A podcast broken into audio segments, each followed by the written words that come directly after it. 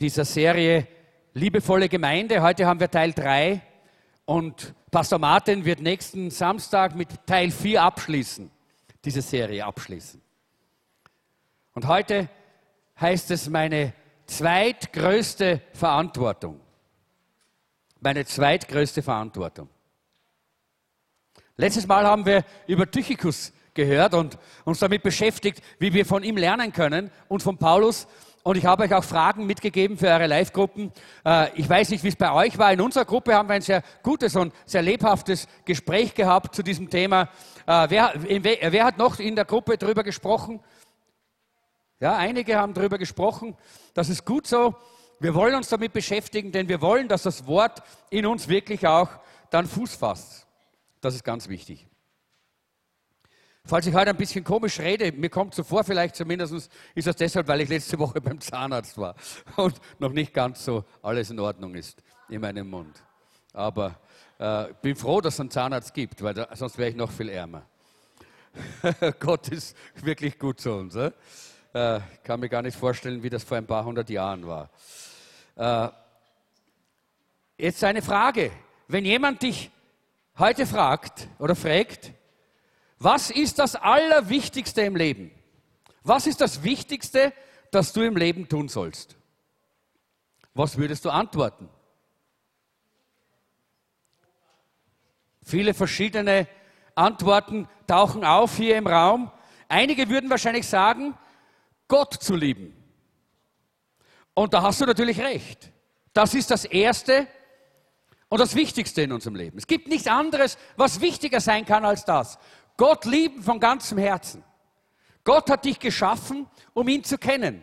Gott hat dich geschaffen, nicht damit du auf dieser Erde deine To-Do-Liste abarbeitest, sondern Gott hat dich geschaffen, dass du äh, von ihm geliebt wirst und dass du lernst, ihn immer besser zu lieben und immer mehr zu lieben. Wenn dich aber dann jemand noch einmal fragt und er fragt dich, was ist das zweitwichtigste im Leben, das man tun soll? Wüsstest du dann die Antwort? Ja, die Bibel kennen natürlich, wissen alle jetzt, worauf es hinausgeht. Diese Frage wurde nämlich Jesus sehr oft gestellt. Mehrere Male wurde er das gefragt. Äh, und zum Beispiel in Matthäus 22 kam einmal ein religiöser Lehrer zu Jesus und er hat diese Frage gestellt. Meister, welches ist das wichtigste Gebot im Gesetz? Matthäus 22, 36 bis 39. Mit anderen Worten, was ist das Wichtigste, dass ich aus diesem Buch der, äh, der, Bibel, das war damals ja in dem Sinn kein Buch, aber die Rolle, aus diesen Schriftrollen, aus der Torah, aus den Propheten, aus dem ganzen, äh, aus dem Tanach, äh, was ich aus diesem ganzen Wort Gottes herausbringe, was ist das Wichtigste? Wenn ich nur eine Sache herausnehmen würde, was soll ich herausnehmen? Und Jesus antwortete, du sollst den Herrn, deinen Gott, lieben von ganzem Herzen, mit ganzer Hingabe und mit deinem ganzen Verstand. Dies ist das größte und das wichtigste Gebot. Vielleicht kann ich ein bisschen etwas hier drin haben von meinem Mikrofon. Dankeschön. Also das Wichtigste, das ich jeden Tag tun muss, ist Gott ein bisschen besser kennenlernen und ihn etwas mehr lieben. Und dann sagt Jesus noch zu diesem Mann, ein zweites aber ist ebenso wichtig. Liebe deinen Mitmenschen wie dich selbst. Mit diesen beiden Geboten ist alles gesagt, was das Gesetz und die Propheten fordern. Jesus sagt hier eigentlich zu diesem Mann, ich kann euch, oder da sind ja andere auch dabei gestanden, und er sagt zu diesen Leuten, ich kann euch die ganze Bibel, das ganze Wort Gottes in zwei Sätzen zusammenfassen. Ich kann das, was ihr tun sollt auf dieser Erde, euch in zwei Sätzen sagen. Und das ist nichts Kleines. Das ist das Allerwichtigste in eurem Leben. Das Wichtigste, was es gibt. Nummer eins, liebe Gott. Nummer zwei, lerne andere so zu lieben wie dich selbst. Es geht in diesem Leben immer um die Liebe. Es geht nicht um Leistung. Es geht nicht um große Werke, die man irgendwie tut. Es geht nicht um Berühmtheit. Es geht immer um Beziehungen und um Liebe.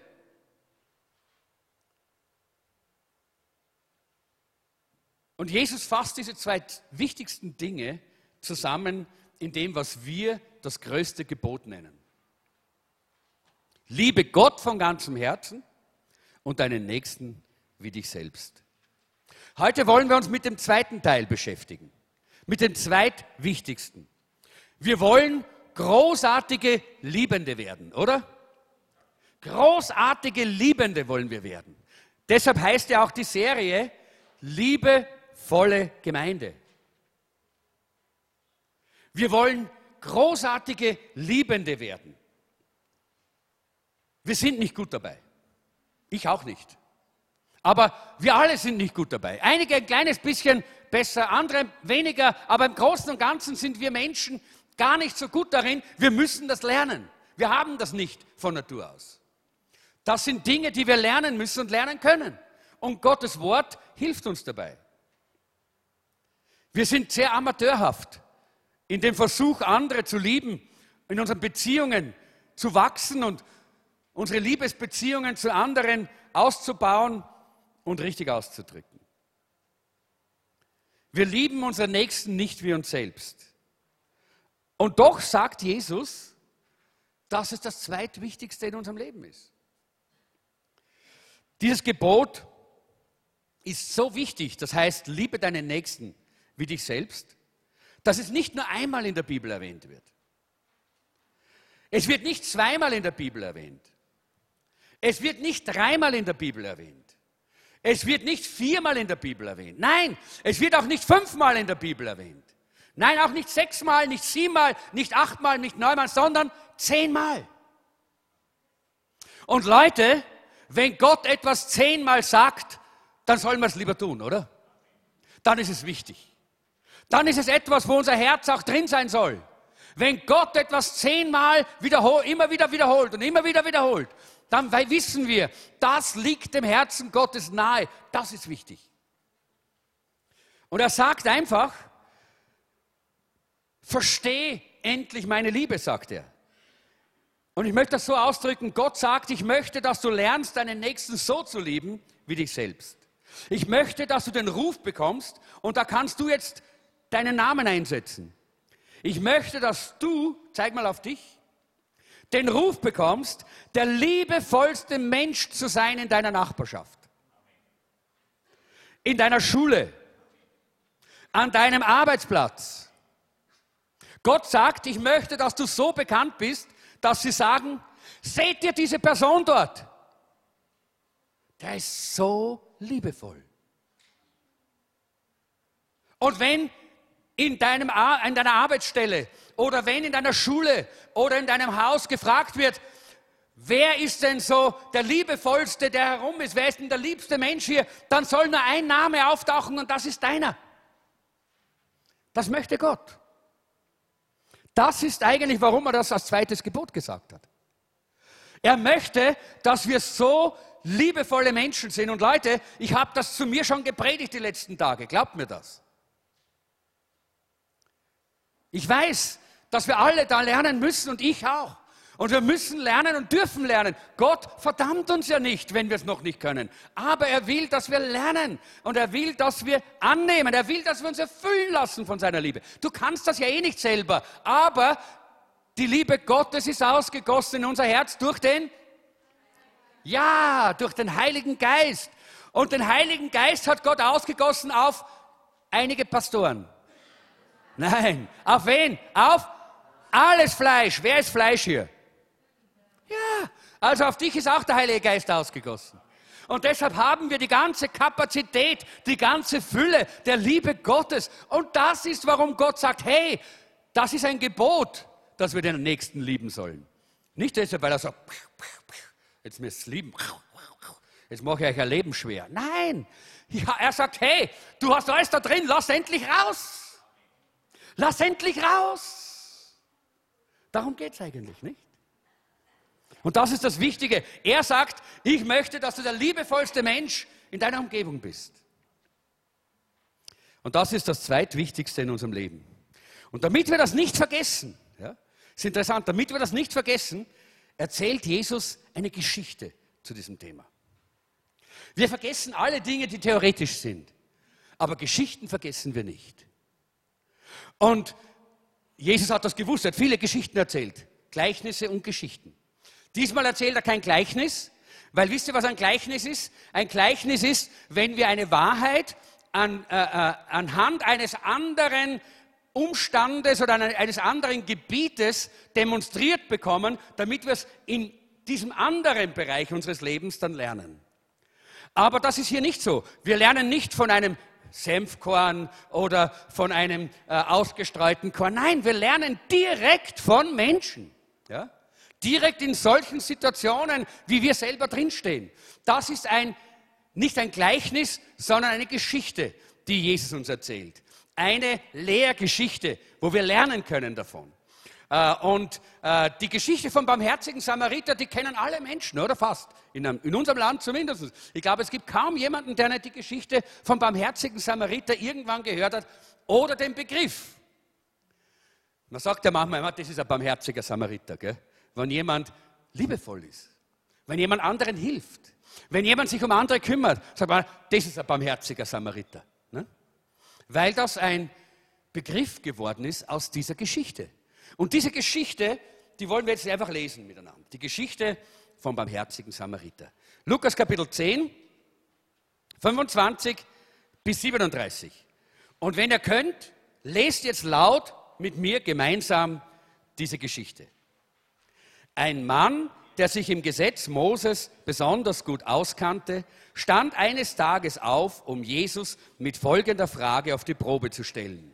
Meister, was muss ich tun, um das ewige Leben zu bekommen? Jesus erwiderte, was steht darüber im Gesetz Moses? Was liest du dort? Der Mann antwortete, du sollst den Herrn, deinen Gott, von ganzem Herzen, von ganzer Seele, mit deiner ganzen Kraft und all deinen Gedanken lieben. Und liebe deinen Nächsten wie dich selbst. Richtig, bestätigte Jesus. Tu das und du wirst leben. Der Mann wollte sich rechtfertigen. Deshalb fragte er Jesus, und wer ist mein Nächster? Jesus antwortete, ein Mann befand sich auf der Straße von Jerusalem nach Jericho, als er von Räubern überfallen wurde. Sie raubten ihm seine Kleider und sein Geld, verprügelten ihn und ließen ihn halbtot am Straßenrand liegen. Zufällig kam ein jüdischer Priester vorbei. Doch als er den Mann dort liegen sah, wechselte er auf die andere Straßenseite und ging vorüber. Dann kam ein Tempeldiener und sah ihn ebenfalls dort liegen. Doch auch er ging auf der anderen Straßenseite vorüber. Schließlich näherte sich ein Samariter. Als er den Mann sah, empfand er tiefes Mitleid mit ihm. Er kniete sich neben ihn, behandelte seine Wunden mit Öl und Wein und verband sie. Dann hob er den Mann auf seinen eigenen Esel und brachte ihn zu einem Gasthaus, wo er ihn versorgte. Am nächsten Tag gab er dem Wirt zwei Denare und bat ihn, gut für den Mann zu sorgen. Sollte das Geld nicht ausreichen, sagte er, dann werde ich dir den Rest bezahlen, wenn ich das nächste Mal herkomme. Wer von den dreien war nun deiner Meinung nach der Nächste für den Mann, der von Räubern überfallen wurde? fragte Jesus. Der Mann erwiderte, der, der Mitleid hatte und ihm half. Jesus antwortete, ja, nun geh und mach es genauso. Danke, dass ihr mir geholfen habt und mitgelesen habt. Denn es ist gut, wenn man selber auch laut die Bibel liest. Das Wort Gottes laut lesen ist, eine, ist etwas Gutes und Wichtiges für uns auch, eine gute Übung. Jesus antwortet hier auf die Frage, wer ist mein Nächster? Ich möchte einige, eine kleine Erklärung geben, auch über diese, äh, diesen ganzen Komplex hier, dieser Fragestellung und des größten Gebotes. Alle drei synoptischen Evangelien, das ist Matthäus, Markus und Lukas, die nennt man die synoptischen Evangelien, weil sie alle in etwa die gleichen Erzählungen, die gleichen Richtungen haben, nur mit ein bisschen Variationen und die, äh, die gleichen Ereignisse dort drinnen zu finden sind. Äh, alle drei schildern das große Gebot, aber nur Lukas bringt diese Erklärung Jesu mit dieser Geschichte. Warum? Weil Lukas wusste, dass wir Menschen alles vergessen, wenn wir nicht einen Aufhänger haben, wo wir es drauf aufhängen können. Und der beste Aufhänger ist immer eine Geschichte, ein Zeugnis, etwas, was im Leben einfach irgendwo verankert ist. Und deshalb hat Lukas uns das mit hineingeschrieben. Was die anderen nicht gemacht haben, für, da war es eher ein bisschen nur die theoretische Frage. Bei Markus ist die Frage, was ist das größte Gebot? Das ist eigentlich eine akademische Frage. Ja? Und danach in Markus 12, 28 bis 32 könnt ihr das lesen. Danach zitiert Jesus aus dem Wort Gottes. Er zitiert das dann, dieses größte Gebot. Aber bei Lukas, da geht es um etwas anderes. Da sagt er, was muss ich tun, um ewiges Leben zu haben, um in den Himmel zu kommen? Ja? Er, er stellt eine praktische Frage. Er hört in dieser Frage dieses Schriftgelehrten das Herz des Menschen, des Mannes. Er hört dort, dass es ihm mehr geht, mehr, mehr darum geht, was mit ihm passieren kann, wie er sein Leben führen kann, als nur um die akademische Antwort auf diese theologische Frage. Eine praktische Frage und dann zitiert bei der Geschichte, wie Lukas es erzählt, der Schriftgelehrte aus der, aus der Bibel. Und Jesus sagt, ja, das stimmt, so steht es geschrieben. Und immer bei all den verschiedenen Berichten spricht der Fragende, der die Frage stellt, mit Jesus als mit dem Meister. Er sagt, Meister, Meister, sag mir, Meister, gib mir eine Antwort. Und damit wird ausgedrückt, dass Jesus von diesen Schriftgelehrten auf derselben Ebene, auf derselben Stufe gesehen wurde wie sie selber. Also mit Rabbi wurde er ange, äh, angesprochen von diesen. Äh, und äh, deshalb haben ihm diese Leute Fragen vorgelegt. Es ist ja so, dass dieses griechische Wort, das hier verwendet wird, äh, Ekperazon, das heißt, äh, Luther übersetzt das mit Versuchen. Er sagt, ein Schriftgelehrter kam, um Jesus zu versuchen. Aber dieses Wort heißt nicht versuchen, sondern dieses Wort heißt eigentlich prüfen, eine Frage stellen. Und das war damals eigentlich ganz üblich, wenn ein neuer Rabbi oder Lehrer aufgetreten ist, dann sind die anderen Lehrer hingegangen und haben ihm Fragen gestellt, damit sie erkennen konnten, ob dieser Rabbi wirklich ein Lehrer nach, dem, nach der Torah war, dass er wirklich wusste, was im Wort Gottes geschrieben ist, dass er sich auskannte. Sie haben ihn geprüft. Äh, möglicherweise hat damals zur Zeit Luthers das Wort Versuchung eine andere Bedeutung gehabt. Das kann sein und es ist hängen geblieben in der Übersetzung. Aber das war nicht eine negative Versuchung, sondern einfach eine Prüfung. Äh, denn es war so, damals äh, galt es so, dass ein wirklicher Gelehrter nur jemand war, der auf alle Fragen des praktischen Lebenswandels, den ein Jude führen musste, eine gute Antwort hatte. Dann war er wirklich ein Rabbi ein Gelehrter. Und das wollten die Leute wissen. Ist dieser Jesus wirklich ein Rabbi? Und deshalb hat man ihm diese Frage gestellt. Diese Frage war deshalb nicht ungewöhnlich, sondern äh, sie war wichtig und sie war auch sehr, sehr, sehr, äh, sehr bedeutend für die Leute damals. Und Jesus sollte seine Meinung dazu ausdrücken, eigentlich jetzt hier auch, nicht nur, äh, was man tun müsste, sondern in welchem Maß man auch dort etwas tun muss. Er sollte auch zum Ausdruck bringen, wer gehört wirklich zu den Judengenossen? Wer gehört zum Volk?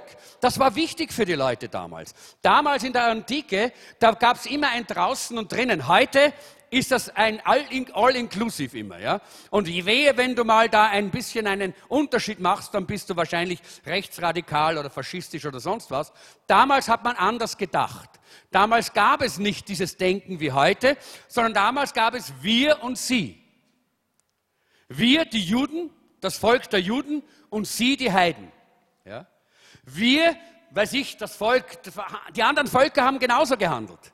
Jedes Volk hat sich selber mehr oder weniger dadurch beschützt und dadurch bewahrt, dass sie diese Unterscheidung gemacht haben. Und Jesus sollte hier eine Antwort geben. Wer gehört denn da eigentlich dazu? Wer ist denn ein Teil von, die, von diesen äh, Juden? Denn äh, bei den Juden war es zum Beispiel ja auch so, dass man keinen Zins nehmen durfte, wenn man Geld verliehen hat, aber nur von Juden.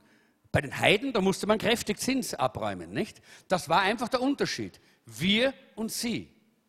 Und so war diese Frage eine ganz wichtige für die damalige Zeit, die hier gestellt worden ist. Das ist impliziert in dieser Frage. Wer gehört dazu? Wer ist Teil davon? Was muss ich tun? Wem muss ich dienen?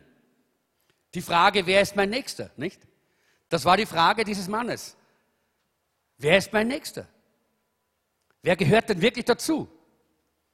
Und äh, es war ja so, dass die Pharisäer, äh, das sehen wir so auch in der Bibel, wollten in der damaligen Zeit alle, die nicht das Gesetz auswendig konnten, äh, alle, die des Lesens und Schreibens unkundig waren, die wollten sie eigentlich ausschließen. Und dann gab es noch diese, äh, diese kleine Gruppe der Essener, das war ein, ein, Orden oder so, die haben nur ihre eigenen Leute gerechnet. Also es gab hier die Wichtigkeit, wie kann ich wissen, wer dazugehört und wer nicht. Weil das war wichtig für sie. Die Antwort war wichtig, weil sie, ihnen, weil sie den Menschen damals Sicherheit gegeben hat. Und auch da, wie gesagt, kann man sagen, ja, das war eine Fangfrage. Nein, war es nicht. Es war eine wichtige Frage. Eine Frage, die aus dem Herzen dieses Mannes gekommen ist. Wie kann ich wissen, wer dazugehört? Wer mein Nächster ist? Und da antwortet Jesus jetzt mit dieser Geschichte. Das heißt, ich habe schon gesagt, es ist eine, ein, eine Beispielerzählung äh, wo er uns hier diese, äh, dieses Beispiel sagt. Und die Straße von dem hochgelegenen Jerusalem hinunter nach Jericho, das ist eine ziemlich steile Straße. Wir sind auch gefahren, wie wir äh, auf unserer Israelreise waren. Da geht jetzt eine schöne Straße, zwar in Serpentinen, aber ziemlich steil hinunter. Es geht in ein, äh, durch solche Wüstenberge hindurch. Damals in der Zeit äh, von Jesus, da ging der, der Weg noch durch Male Adomim. Äh, das ist die, diese, diese Siedlung, in der äh, Doron Schneider wohnt. Ihr kennt ja Doron Schneider. Er hat uns dort den Brunnen gezeigt, wo wahrscheinlich Jesus auch gesessen ist mit seinen Jüngern, wenn er unterwegs war zwischen Jericho äh, und Jerusalem. Und dieser Weg ist sehr verschlungen und geht durch Täler durch und so. Und so ist es nicht sehr einfach, übersichtlich nach, hinter den Kurven. Und dort haben sich immer natürlich die Räuber äh, und die Verbrecher haben sich dort versteckt und haben dann Leute überfallen. Auch heute gibt es dort noch Verbrechen. Äh, es ist ein Weg, der nicht so einfach ist dort hinunter. Und äh, so erzählt hier Jesus diese Geschichte. Und der Mann, wenn er dort auf diesem Weg liegen geblieben wäre, ohne dass Hilfe gekommen wäre, wäre er dort gestorben. Denn das war, wie gesagt, ein, ein sehr, sehr öder und sehr, auch sehr einsamer Weg. Da sind nicht so viele Menschen unterwegs gewesen auf diesem Weg. Aber dass dort ein Priester und ein Levit vorbeikommt, das war nicht außergewöhnlich. Denn Jericho war die Priesterstadt. Dort haben die Priester gewohnt. Und immer dann, äh, wenn, äh, eine, wenn, wenn die es gab 24 Dienstgruppen, die im Tempel gedient haben. Und immer wenn die Dienstgruppe, die Dienst hatte, äh, äh, dran war und der, der Priester und Levit war in der Gruppe, dann musste er für acht Tage nach Jerusalem hinaufgehen. So war das immer so, dass dort immer ein gewisser Verkehr von Priestern und Leviten war zwischen Jericho und, äh, und Jerusalem. Äh, und äh, so sind diese, dieser, ist dieser Priester und der Levit vorbeigegangen, ohne sich um den Hilflosen zu kümmern. Und äh, man hat versucht, immer wieder zu sagen, na ja, der Priester durfte sich eben nicht verunreinigen und der Levit durfte sich nicht verunreinigen. Aber das ist eine falsche Auslegung. Das stimmt nicht. Das ist eine falsche Entschuldigung, die, die hier Jesus auch gar nicht gelten lässt. Bei Jesus geht es um den Unterschied zwischen dem, der Barmherzigkeit, Mitleid und Liebe empfindet und denen, die es nicht haben. Der Kontrast zwischen dem Verhalten dieser Kultusbeamten, ja, wie, wie sie damals waren, und dem Samariter. Diese Priester und Leviten, die waren von der Oberschicht und waren im Blickfeld, aber es ist eigentlich damals den Leuten nicht irgendwie komisch aufgefallen, dass jetzt sie, gerade die Priester und die Leviten, als die Unbarmherzigen von Jesus dargestellt wurden. Wisst ihr warum? Das hat mich auch erstaunt, ich habe darüber ein bisschen nachgelesen. Die Priesterschaft zur Zeit Jesu hatte einen ganz üblen Ruf. Ein, in einer zeitgenössischen Literatur, das heißt die, die, Testamente der zwölf Patriarchen, und zwar im Testament Levi im Kapitel 17, da steht Folgendes. Die Situation der Priester wird dort beschrieben. Sie sind Götzendiener, Streitsüchtige, Habsüchtige, Übermütige, Gottlose, Wollüstige, Knabenschänder und Viehschänder. So waren sie damals bekannt. Das erklärt jetzt auch ein bisschen mehr, warum Jesus so hart mit ihnen umgeht. Warum Jesus auch so oftmals sagt, ihr Heuchler, und sie einfach auch hier klar anspricht, äh, dass sie umkehren müssen. Dass es nicht einfach nur genügt, wenn man Priester, wenn man Pharisäer, wenn man zu diesem Stand gehört, sondern wie wichtig es ist, Buße zu tun. Und deshalb ist es interessant, dass wir hier auch sehen, das erklärt aber auch, warum die Priester so gegen Jesus waren. Weil sie Angst gehabt haben, aufgedeckt zu werden. Weil sie Angst vor der Wahrheit hatten. Sie waren so, sie, hatten einen so schlechten Ruf, dass niemand daran gedacht hätte, meine Güte, Jesus, du sagst, dass sie die Unbarmherzigen sind. Sie waren es ja sowieso. Aber dann kommt eigentlich diese Sache mit dem Samariter, und das war eigentlich für die Juden damals sehr verletzend, dass Jesus das so gemacht hat. Und sehr, eigentlich sehr erstaunlich, dass ein Samariter der ist, der jetzt die Liebe hat. Der ist, der jetzt hier diese Barmherzigkeit hat. Denn zwischen den Juden und den Samaritern, das war für sie ein ketzerisches Mischvolk, weil sie nicht äh, reingeblieben sind nach der, äh, nach der assyrischen äh, Gefangenschaft, sondern weil sie sich vermischt hatten und weil dort eben heidnische Bräuche gemischt wurden, auch mit dem Judentum. Deshalb wurden sie verachtet von den Juden. Äh, und es war ein unversöhnlicher Hass. Ich habe gelesen, es ist so weit gegangen, dass auf jüdischer Seite ist es so weit gegangen, dass die Samariter in den jüdischen Synagogen öffentlich verflucht wurden und man Gott darum bat, sie möchten am ewigen Leben keinen Anteil haben. So viel zur Toleranz, nicht, der damaligen Zeit. Und äh, da hat man vollkommen, da war ein vollkommener Hass unter diesen Völkern. Von einem Samaritaner hat man weder ein Zeugnis geglaubt, noch hat man von ihm eine Dienstleistung angenommen. Man hat sich nicht dienen lassen von einem Samariter. So weit ist dieser Hass gegangen. Auf der anderen Seite waren aber die Samariter auch nicht besser. Ihr Hass war auch nicht kleiner. Und in den Jahren zwischen 6 und 9 vor Christus haben sie, haben sie immer wieder regelmäßig den jüdischen Passa-Gottesdienst unmöglich gemacht, indem sie nach Jerusalem hineingegangen sind und den ganzen Tempelplatz mit, äh, mit Leichenteilen und mit, mit, mit Menschengebeinen verunreinigt haben. So hat man sich gegenseitig bekämpft eigentlich. So groß war dieser Hass. Und die Frage ist, warum nennt Jesus jetzt einen Samariter als, äh, als den, der hier barmherzig ist? Und nicht einen jüdischen Laien. Erst einen Priester, dann einen Leviten und vielleicht dann einen Laien. Das hätte jetzt jeder geglaubt, oder? Jeder hätte, der die Geschichte zugehört hat, hätte gedacht, naja, jetzt kommt der Laie, das bin ich, ja? Ich bin der Gute. Nein, nahm, äh, Jesus nahm einen samaritischen äh, Menschen, einen Samariter, weil es nur eine Übereinstimmung gab zwischen den Juden und den Samaritern. Und das war, sie waren beide Menschen. Und damit sagt Jesus, es geht nicht ums, um die Volkszugehörigkeit, es geht nicht um die Religionszugehörigkeit, es geht ums Menschsein. Da hat Gott seine Liebe hineingelegt. Und jeder Mensch kann diese Liebe weitergeben, ganz gleich, wer er ist. Ganz gleich, ob du eben Jude oder Sa Samariter bist, das spielt keine Rolle. Die Barmherzigkeit hat nichts zu tun mit Religion, mit Glaube, mit Stellung. Du kannst jeden Samstag hier in den Gottesdienst kommen und kannst so sein, wie der Priester oder der Levit. Und nicht diese Liebe Gottes weitergeben und nicht diese Liebe Gottes an andere geben. Das Tun des Samariters hat sich nur gemessen an der Not des Menschen und nicht an seiner Religiosität und nicht an seiner Volkszugehörigkeit. Und das ist wichtig für uns. Leute, wir sind alle mit eingeschlossen. Jesus sagt hier, wir alle können liebende Menschen sein. Wir alle können das. Niemand ist ausgenommen. Deshalb nimmt er hier dieses Beispiel und erzählt diese Geschichte in dieser Art und Weise. Es wird alles getan, was der Hilflose braucht.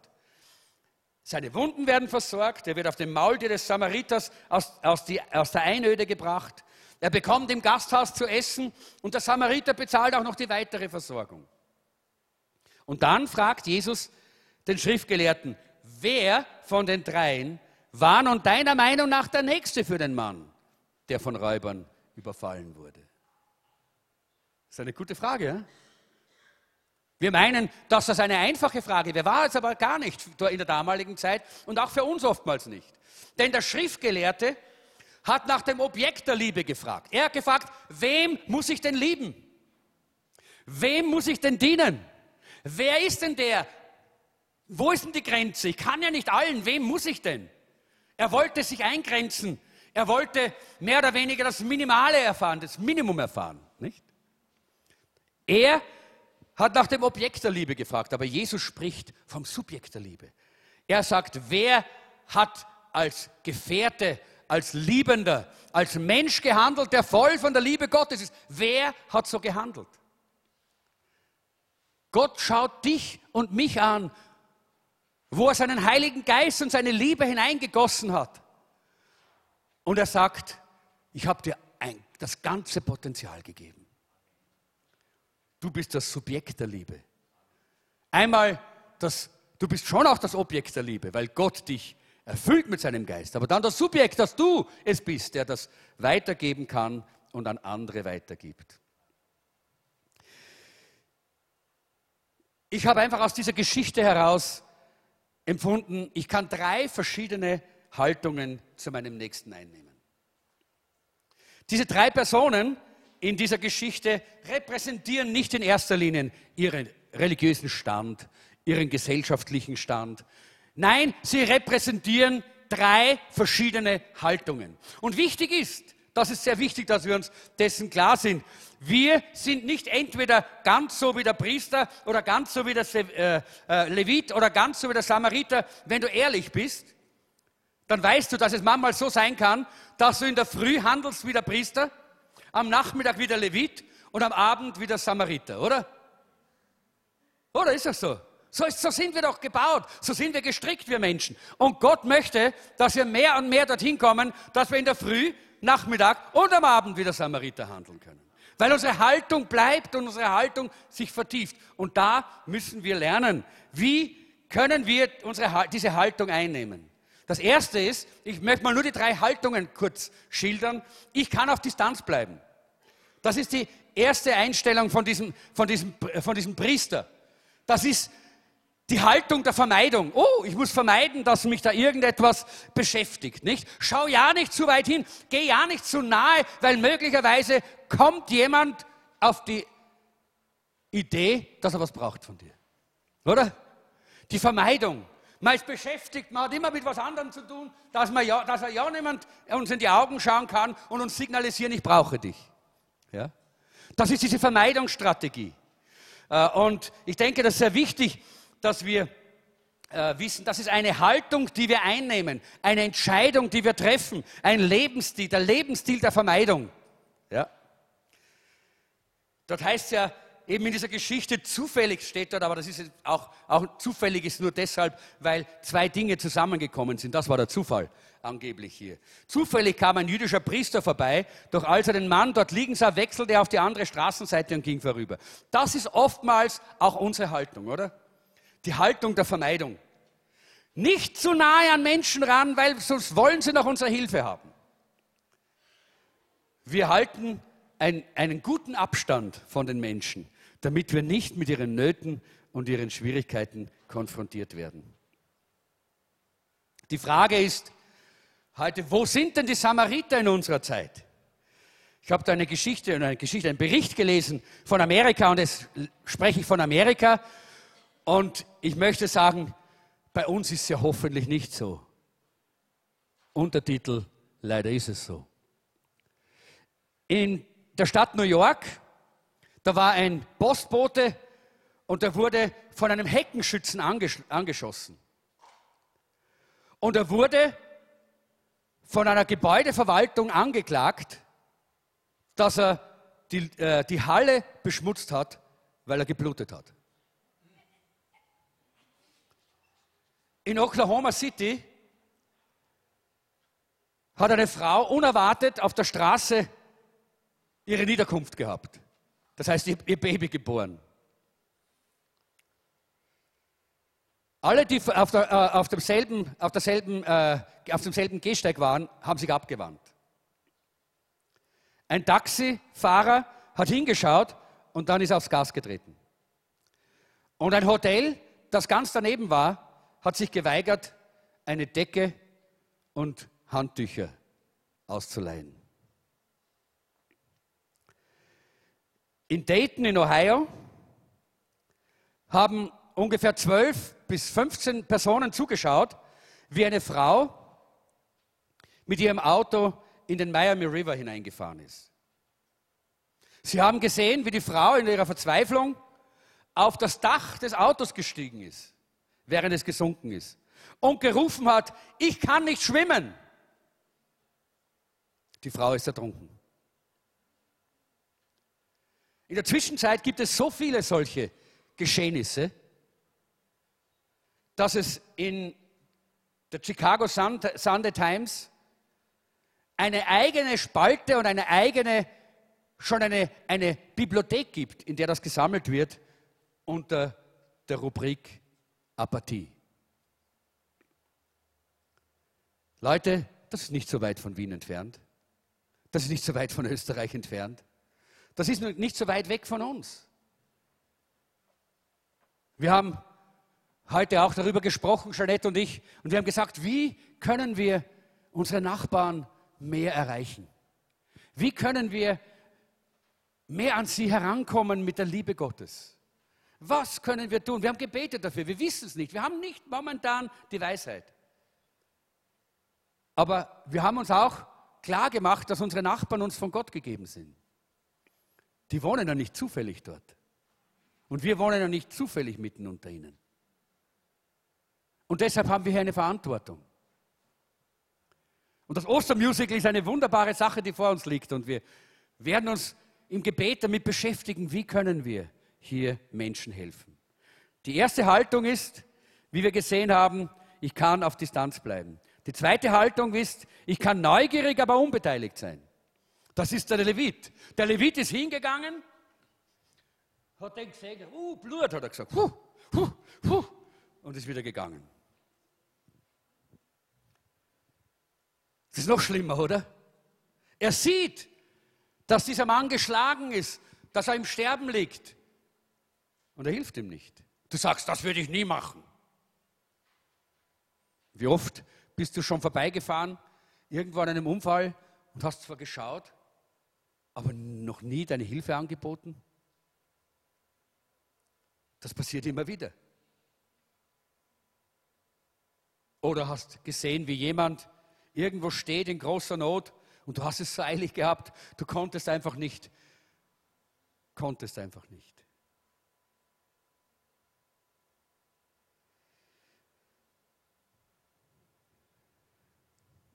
Er sieht die Sache. Die Sache ist ihm bewusst, aber er tut nichts. Und so oft geht es uns so. Wir wissen, wo die Not liegt. Wir wissen, was das Problem ist, aber wir tun nichts. Beide dieser, äh, dieser äh, Männer waren religiös, aber ohne Liebe. Sie waren lieblos. Religion macht dich nicht liebevoll. Du kannst in jedem Gottesdienst sitzen und auch lieblos sein. Ich kann mich erinnern, wir waren ja äh, eine, ein Jahr in Schweden.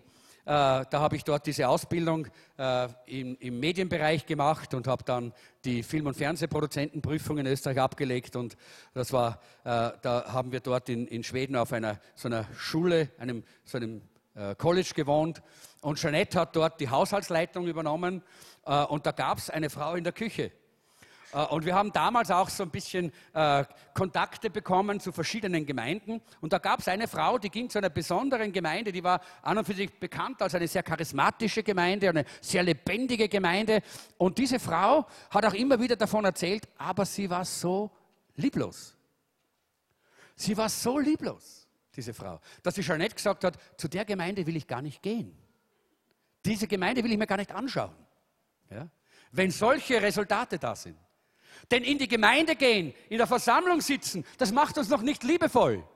Sondern nur, wenn wir die Liebe Christi durch uns strömen lassen. Und wir werden dann gleich ein paar Schritte sehen, äh, die werden wir uns dann gleich anschauen, wie, wir, wie, wie uns Gott da helfen möchte, dass wir in diese Richtung gehen können. Die Mutter Teresa, äh, die, sie war, war, ja die Gründerin äh, von diesen katholischen Missionaren der Barmherzig Missionarinnen der Barmherzigkeit. Sie hat dort in Kalkutta gearbeitet und äh, sie hat den Nobelpreis 1979 äh, empfangen. Und äh, sie hat gesagt, äh, dieselben Dinge fehlen in den Ländern, wo es Überfluss gibt, wie in den Ländern, wo Armut ist, nämlich Mitleid, Barmherzigkeit.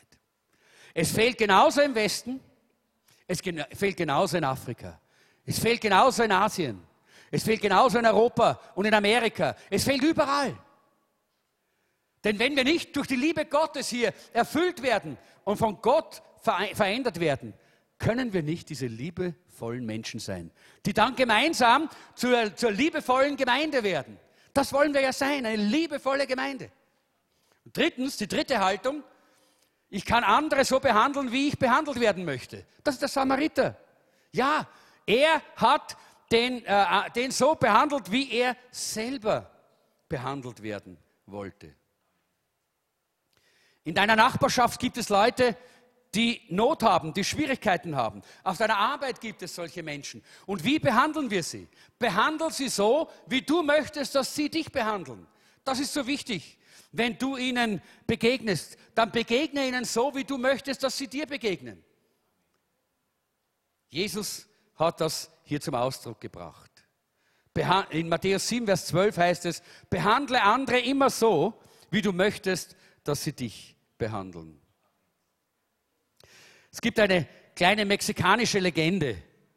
Äh, und da gibt es einen Mann, der heißt San Isidro. Und dieser San Isidro hat gerade auf seinem Feld gepflügt und da kam ein Engel, ist ihm ein Engel erschienen. Und der hat gesagt, der Herr möchte dich sehen. Isidro, komm mit mir. Aber Isidro war so beschäftigt, äh, er hat einfach nicht auf diesen, diesen Befehl gehorcht. Der Engel ist wieder erschienen. Er hat gesagt, wenn du jetzt nicht sofort mitkommst, dann wird der Herr den Wind und die, äh, und die Dürre äh, schicken und alles wird verdörren auf deinen Feldern.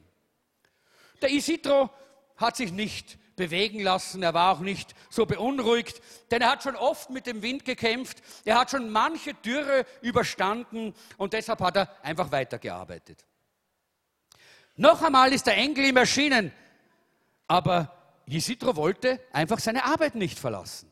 Das vierte Mal, als der Engel gekommen ist, hat er einfach gesagt, wenn du jetzt nicht mit mir kommst, dann wird der Herr dir einen bösen Nachbarn schenken. Isidro ist kurz auf, hat, hat kurz eine Pause gemacht, hat sich zu dem Engel umgedreht und hat gesagt, ich komme sofort mit dir. Ich kann alles aushalten, nur das nicht. Einen bösen Nachbarn, den kann ich nicht aushalten. Leute, das ist eine Botschaft für uns, oder?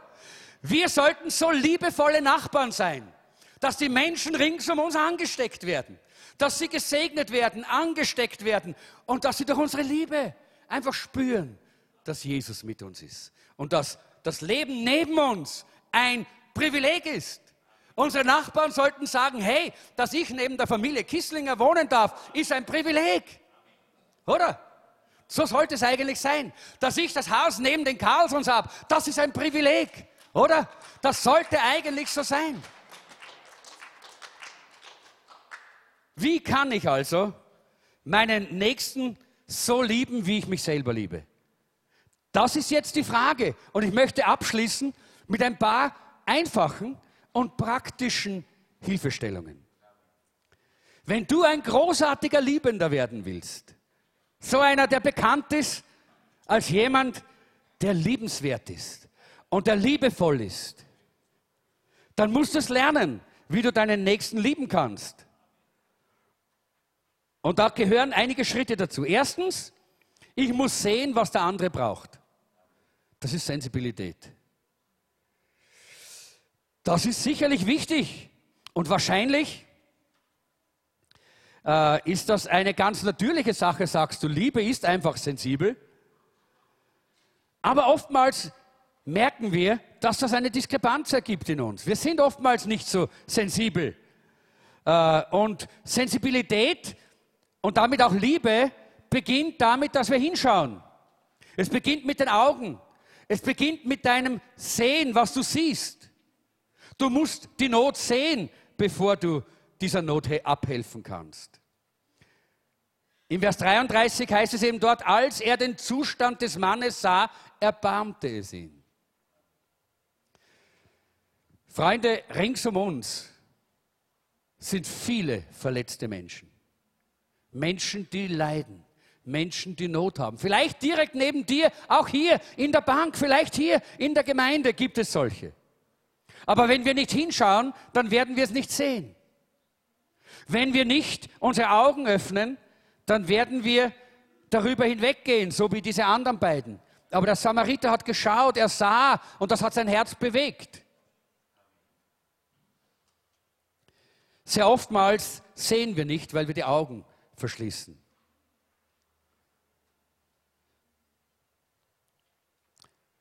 Niemand möchte gerne hart sein, oder?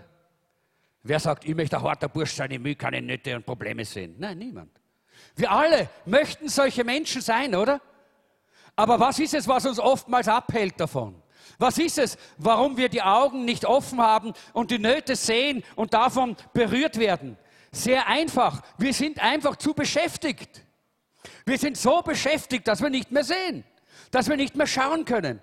Zum Beispiel, wenn ich durch einen ich werde am Donnerstag nach, äh, äh, nach Atlanta fliegen, äh, zu dieser Konferenz, äh, und ich werde zum Flughafen gehen. Und wenn ich, der, wenn ich, zum Flughafen gehe, mein Flug geht um 10 Uhr, und wenn ich äh, richtig hinkomme, um, bin ich um halb acht oder acht Uhr am Flughafen, vielleicht sogar halb acht, sieben, halb acht, bin ich am Flughafen, dann kann ich da durch die, durch, die, durch die Halle gehen und dann kann ich freundlich die Leute begrüßen und dann kann ich mit der Frau dort am Schalter freundlich reden, dann kann ich noch vielleicht mit der Dame von der Auer ein bisschen äh, an, an Spaß haben und mit, äh, mit dem Herrn, der dort bei der, bei, bei der Security steht, dem kann ich auch noch einen guten, einen schönen Tag und Gottes Segen wünschen. Und ich bin entspannt und ich kann mit den Leuten reden und ich sehe, ich sehe ihr Gesicht und ich sehe ihre Augen, weil ich habe Zeit. Aber Leute, wenn es mir so geht, am Donnerstag, wie es uns einmal gegangen ist, wie wir äh, von Georgien äh, nach einem Seminar, das wir abgehalten haben, nach Wien zurückfliegen sollten. Äh, wir, unser Flug sollte um, sech, äh, um, um, nicht um 16, um 4 Uhr früh, sollte unser Flug abfliegen von, von Tiflis, äh, vom Flughafen. Und aus irgendeinem Grund habe ich falsch in die Unterlagen geschaut äh, und habe gedacht, er fliegt nicht um 4, sondern er fliegt erst um, um halb sechs oder so. Äh, und irgendwas ist da passiert jedenfalls. Und so sind wir um fünf Minuten vor vier auf den Flughafen gekommen. Und wir haben uns gewundert, keine, keine Leute. Normalerweise sind immer viele Leute. Kein Mensch. Ganz allein. Und wir sausen hin zum, äh, zu diesem, das war Turkish Airlines, und wir sausen zum Turkish Airlines Schalter und dort steht eine Dame und wir sagen, der Flug nach, der, der Flug nach, äh, nach Istanbul, wo, wo ist der? Na, der ist schon geschlossen. Der ist gerade am Weg, der ist schon geschlossen. Leute, da hatte ich keine Zeit mehr für Freundlichkeit. Da habe ich nur mehr gesagt, bitte, bitte, bitte, wir müssen mit. Das war nämlich der Tag, an dem ich am Nachmittag, an diesem selben Tag sollte ich am Nachmittag ins Krankenhaus, weil ich einen Termin für meine Knieoperation hatte.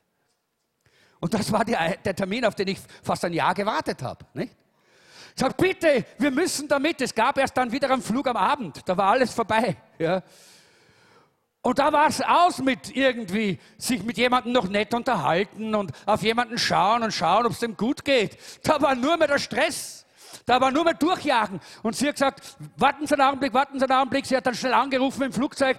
Die im Flugzeug haben gesagt, okay, wir warten noch genau fünf Minuten. Ja? Da ein, haben zwei Turkish Airlines Mitarbeiter unser Gepäck genommen, sind mit uns zu diesem, zu diesem Gate gesaust. Das musste man durch den ganzen Flughafen. Wir sind zu diesem Gate gesaust. Die Security hat gesagt, nix, nix, nix, keine Zeit. Durch die Security, durch, mit unserem Gepäck, uns hinten nach und ran ins, ins Flugzeug. Ja. Und hinein und. Aber wisst ihr Leute, da hätte auf diesem Weg hätte ein Halbtoter liegen können da hätte jemand da sein können, der sagt, bitte, wenn du mir jetzt nicht hilfst, dann, dann komme ich um. Ich hätte nicht gesehen. Ich hätte nicht gesehen. Weil ich war so beschäftigt. Ich hatte so einen Stress. Ja? Leute, und das ist so oftmals die Situation unseres Lebens. Wir sind so beschäftigt, dass wir nicht mehr schauen können. Dass wir unsere Augen nicht dorthin richten können, um zu sehen, wo die Not ist. Und Gott möchte uns helfen. Und lasst uns dafür beten, sagen, Herr, bitte, Hilf uns, gib uns die Zeit, unsere Augen zu öffnen, dass wir die Not sehen können, damit unser Herz bewegt wird, damit wir liebevolle Menschen sind und nicht gestresste, harte Manager die dann einfach nur sagen, hinter mir die, hinter mir die Sintflut. Ja. Nein, wir wollen liebevolle, mitfühlende Menschen sein. Ich habe euch gesagt, ich habe diese letzten Tage zu mir selber gepredigt. Und ich muss sagen, wenn ich zurückschaue, habe ich viel zu lernen.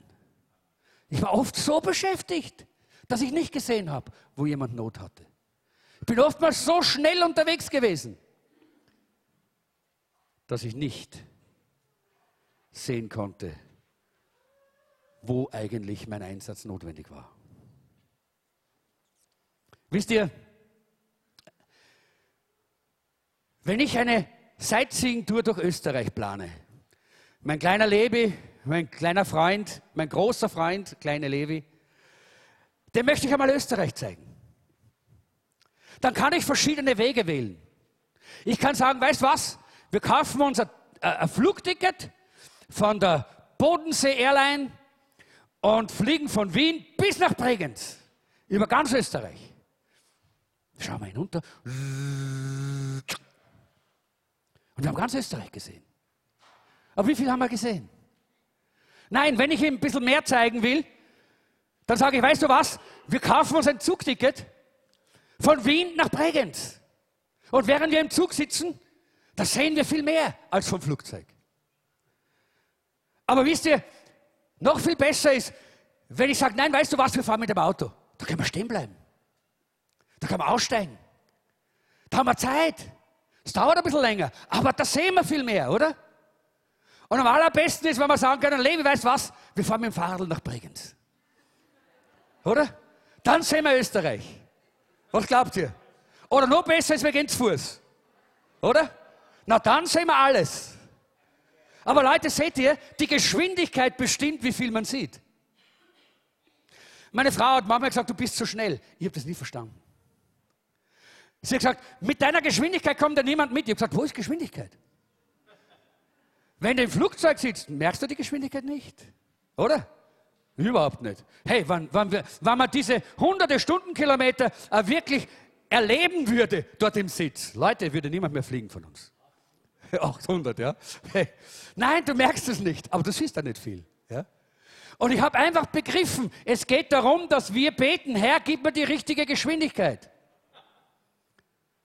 Oder die richtige Langsamkeit, damit wir sehen können, damit unser Herz bewegt wird, damit wir liebevolle Menschen sind, damit wir eine liebevolle Gemeinde sind.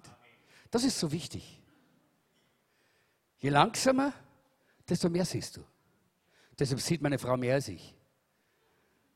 Gott sei Dank sind wir verheiratet. Ich brauche nicht so langsam werden wie sie. Sie ist eh langsam genug. Sie erzählt mir es dann.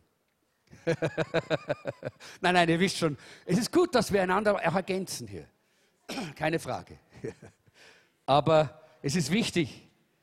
In 1. Korinther 10, Vers 24 sagt uns die Bibel, niemand suche das Seine, sondern jeder das des anderen. Deshalb lass uns das Gebet beten, Herr, hilf mir, dass ich die Menschen so sehen kann, wie du sie siehst. Ich möchte euch jetzt nicht äh, in, in, eine, in ein Experiment hineinstürzen, das euch vielleicht Probleme macht, aber wenn ihr Mut habt, dann geht mal zu euren Nachbarn oder zu euren Mitarbeitern und fragt mal, siehst du mich als liebevollen Menschen?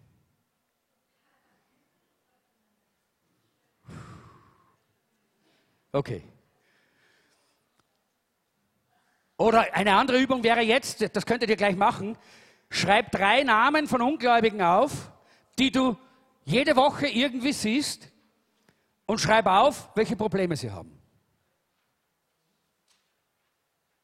Die meisten werden das nicht schaffen, weil wir an den Leuten vorbeigehen und gar nicht schauen, was sie für Probleme haben, weil wir zu schnell sind und oftmals uns nicht im Herzen berühren lassen von ihren Nöten. Aber wichtig ist, dass wir das gerade jetzt tun, wenn wir auf Ostern zugehen, dass wir jetzt sagen, Herr, ich möchte auf die Bremse steigen. Zeig mir die, die in einer Not sind, wo ich helfen kann, dass sie wirklich zu Jesus finden. Zweitens, und jetzt gehe ich schnell zum Ende, ich muss Verständnis und Mitleid haben mit ihrem Schmerz. Es genügt nicht, wenn man nur sieht. Das hat der Levit gemacht. Aber er hat es nicht ins Herz hineingelassen.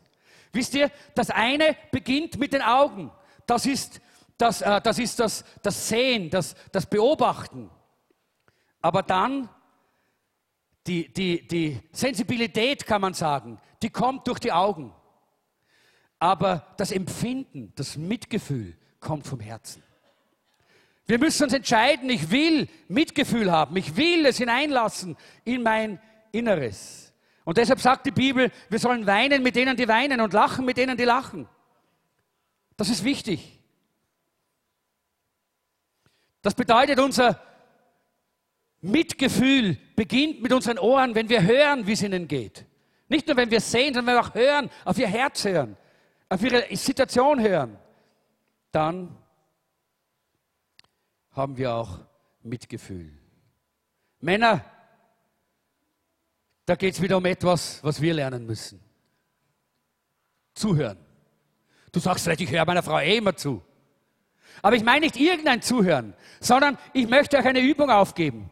Setzt euch mit eurer, eurem Ehepartner einmal hin zu einem Gespräch und hört ihm zu, so wie damals, als ihr die erste verliebte Verabredung gehabt habt. Könnt ihr euch an das erinnern? Bitte schon lang her, ja? Damals, da hat man nur Ohren und Augen für den anderen gehabt und zugehört. Heute sitzt du mit deiner Frau oder mit deinem Mann im Restaurant und vielleicht spricht gerade die Frau und du, du lässt es äh, runterratteln, nicht? Du bist ganz woanders innerlich, vielleicht am Handy noch bei einem SMS oder sonst was. Das ist ganz etwas anderes. Hören ist nicht gleich zuhören. Wegen dem, weil du die Schallwellen deiner Frau oder deines Mannes hörst, hast du noch lange nicht in deinem Herzen gehört, was sie bewegt. Und ich möchte, dass wir das auch wieder lernen. In unseren Ehen, in unseren Familien, in unseren Live-Gruppen, in unserer Gemeinde, in unseren Freundschaften, Beziehungen, da müssen wir das wieder lernen. Dann können wir es auch praktizieren mit unseren Nachbarn, mit unseren Arbeitskollegen, in der Schule, wo auch immer wir sind. Jeder möchte gerne verstanden werden. Und jeder möchte gerne hören, dass er, dass er wertvoll ist, oder? Und das ist eigentlich das, was wir tun können. Drittens, und damit ist das das Letzte, ich muss die Gelegenheit zur Hilfe ausnützen. Dieser, dieser Samariter hat nicht gewartet, sondern er hat diese Gelegenheit genommen. Wie viele Gelegenheiten lassen wir oftmals in unserem äh, vorbeiziehen? Wir können nicht alles auf die lange Bank schieben. Ja, irgendwann werde ich mich um sie kümmern. Irgendwann werde ich dem schon helfen. Irgendwann einmal. Nein, jetzt, jetzt, jetzt, wenn Gott dir die Augen öffnet, das Herz aufgeht, du hörst, wie die Situation ist, dann ist jetzt die Stunde der, äh, der, der Hilfe und der Barmherzigkeit. Jetzt. Das ist auch hier ein ganz wichtiges Prinzip. Er kniete sich neben ihn, behandelte seine Wunden mit Öl und mit Wein und verband sie. Er hat genommen, was er hatte. Er hatte nicht alles, er hatte keine medizinischen Instrumente, aber was er hatte, hatte er verwendet, um jetzt Hilfe zu geben. Leute, wir können immer jetzt Hilfe geben. Mit einer Ermutigung, mit einem Gebet, mit einem Segen, mit vielleicht einem Zehner oder einem Zwanziger oder, oder mit, mit einem Essen, zu dem wir einladen oder einfach mit Zuhören. Wir können immer jetzt mit dem, was wir haben, dem anderen dienen und den anderen segnen. Und das ist wichtig. Das ist wichtig, dass wir das tun. Wenn wir diesen, diesen Weg gehen wollen, wo es heißt, lasst uns nun, wo wir Gelegenheit haben, an jedermann Gutes tun, besonders aber an den Hausgenossen des Glaubens, den Leuten in der Gemeinde. Und das Letzte, ich muss ausgeben, was immer nötig ist. Und das wisst ihr. Wir sind eine splendable Gemeinde. Da haben wir keine Probleme. Bei uns wird gerne gegeben. Wenn wir ein, äh, eine Missionarin, einen Missionar da haben oder für Mission ein Opfer, ein Sonderopfer einheben, bin ich immer überrascht und ich bin immer so stolz auf euch, weil da ist jeder bereit zu geben. Aber Leute, lasst uns auch einander geben. Nicht das Geld, da geht es nicht ums Geld, sondern lasst uns einander Segen geben, Hilfe geben, Unterstützung geben, ein Ohr zum Zuhören und eine Ermutigung und eine Bestätigung des Wertes voneinander. Lasst uns das einander geben. Das ist liebevolle Gemeinde, wie wir es miteinander hier äh, leben können. Und das ehrt Gott. Das ehrt Gott. Und in den nächsten neun Wochen, in den nächsten neun Wochen wollen wir das genauso machen, wie Jesus gesagt hat. Der, äh, der Jesus hat zu diesem Mann gesagt, was hat er gesagt? Ja, nun geh und mach es genauso. Nachdem er diese Geschichte erzählt hat, wusste dieser Mann ganz klar, wer war der, der, der die Liebe hatte. Es war dieser Samariter. Und da sagt Jesus, ja, Jetzt geh und mach es genauso. In diesen neun Wochen vor unserem Ostermusical wollen wir genau das tun. Wir wollen das praktizieren. Wir wollen eine liebevolle Gemeinde sein. Wir wollen, wir, wir wollen diese Gelegenheiten, die der Herr uns zeigt, ausnützen. Aber nur in der rechten Haltung werden wir sehen, wie Großes geschieht. Du, greif wieder auf deine Brust, du sollst bekannt werden als der liebevollste Nachbar in deinem Haus, als der liebevollste Kollege im Büro, als der liebevollste Mitschüler und Mitstudent, wo immer du bist. Und Jesuszentrum soll bekannt werden als die liebevollste Gemeinde Wiens. Das ist, was Gott möchte. Das ist, was Gott möchte. Das ist, was Gott geplant hat. Glaubt ihr, dass es möglich ist? Glaubst du, dass es möglich ist? Lass uns gemeinsam aufstehen. Wenn du glaubst, dass es möglich ist, dann öffne dein Herz jetzt für den Herrn. Sag Jesus, ich bitte dich, dass du mir hilfst, dass ich meine Augen öffnen kann, dass ich die richtige Haltung einnehmen kann, dass ich die richtige Geschwindigkeit habe, dass ich meine Augen und meine Ohren öffnen kann und mein Herz, damit ich die Not der Menschen sehe und damit deine Liebe, die du mir schon gegeben hast, durch mich strömen kann und Menschen gesegnet werden. Komm, heb deine Hand auf oder deine Hände und sag, Herr, hier bin ich. Herr, hier bin ich. Gebrauche mich. Gebrauche mich. Mach mich zu dem liebevollsten Mitmenschen, den es gibt in meiner Umgebung. Mach mich zum liebevollsten Bruder, zur liebevollsten Schwester in unserer Gemeinde. Mach mich, mach mich zum liebevollsten Vater, zur liebevollsten Mutter. Herr, mach uns, noch einmal diese Folie bitte, mach uns zur liebevollsten Gemeinde in dieser Stadt, in diesem Land. Dass das, was die Bibel sagt, was damals war, überall gesagt wird, schaut, wie sie einander lieb haben. Schaut, wie sie einander lieb haben. Dass dieses Gerücht, dass dieser Ruf überall verbreitet wird. Hey, da musst du hingehen. Uh, das ist so eine liebevolle Gemeinde. Herr, wir danken dir, dass das nicht nur ein Traum ist, sondern eine Realität aus deinem Wort. Es ist möglich, Herr. Es ist möglich, Herr. Weil du uns deinen Geist gegeben hast. Weil du uns deine Liebe geschenkt hast in der ganzen Fülle. Du hast nicht nur eine kleine Portion Liebe in uns hineingelegt, sondern es heißt, die Liebe Gottes Deine ganze Liebe ist in unser Herz ausgegossen. Oh Herr, hilf uns, dass wir verstehen, dass es nur um diese richtigen Entscheidungen geht, dass wir die richtige Haltung einnehmen und bereit sind, unsere Augen zu öffnen und zu sehen, unsere Ohren zu öffnen, um zu hören, unser Herz zu öffnen, um mitzufühlen. Und dann strömt deine Liebe und segnet die Menschen. Und du gebrauchst uns als deine verlängerten Hände, um Menschen so zu segnen, dass sie verändert werden. Mach uns zu dem, was du geplant hast, zu Werkzeugen deiner Liebe.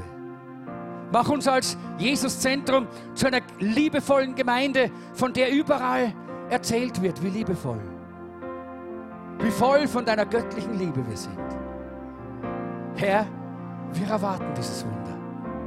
Und wir sind am Weg, Herr. Halleluja. Wir danken dir, dass wir schon Schritte gemacht haben in diese Richtung. Und dass es weitergeht. Dass wir einander segnen dürfen. Dass wir einander helfen dürfen, dienen dürfen. Halleluja. Halleluja. Danke, Jesus. Halleluja. Ich weiß nicht, wie ich hier aufhören soll, aber das Lobpreisteam kann nach vorne kommen. Ich denke, dass wir einfach spüren, dass wir spüren, dass Gott etwas Besonderes machen möchte in uns und durch uns. Er will uns gebrauchen, um diese Stadt zu verändern. Er will uns gebrauchen, um dieses Land zu verändern. es beginnt hier. Es beginnt hier. Erweckung beginnt hier. Und Erweckung, was ist and, was anderes wäre Erweckung, als wenn wir die liebevollste Gemeinde auf dem ganzen Erdball wären? Wo so eine Liebe Gottes ist, dass es nur strömt. Und wenn die Leute da hinten reinkommen, die Liebe Gottes sie schon erfüllt und überführt und sie hineinzieht ins Reich Gottes. Ha? Das ist doch Erweckung. So lass uns einfach jetzt offen sein. Vielleicht möchtest du nach vorne kommen, um im Gebet einfach dem Herrn noch was zu sagen, dann komm. Vielleicht möchtest du nicht, vielleicht bleibst du in deiner, äh, einfach in deiner, äh, deiner Bank und bist zufrieden dort. Vielleicht möchtest du aber auch eines, das kann auch sein. Vielleicht möchtest du zu einem Bruder oder einer Schwester gehen und sagen, lieber Bruder, ich ermutige dich. Liebe Schwester, ich segne dich. Ich spüre einfach schon seit einiger Zeit, dass ich dich segnen soll. Dass ich dir sagen soll, du bist so wunderbar. Es ist so gut, dass es dich gibt. Du bist so wertvoll. Dann tu das. Wir sind eine freie Gemeinde. Du kannst überall hingehen in diesem Raum. Jetzt, jetzt ist die Predigt zu Ende. Jetzt störst du auch nicht mehr. Während wir in der Anbetung vor dem Herrn stehen, können wir einfach jetzt aufeinander zugehen.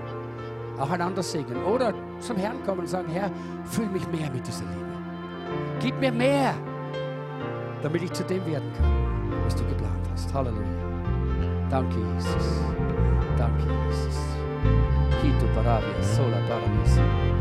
reposino paraitalas, se provotio sabano paraelia, cora parascio inteleri atori parano, le prendo savalita la varia.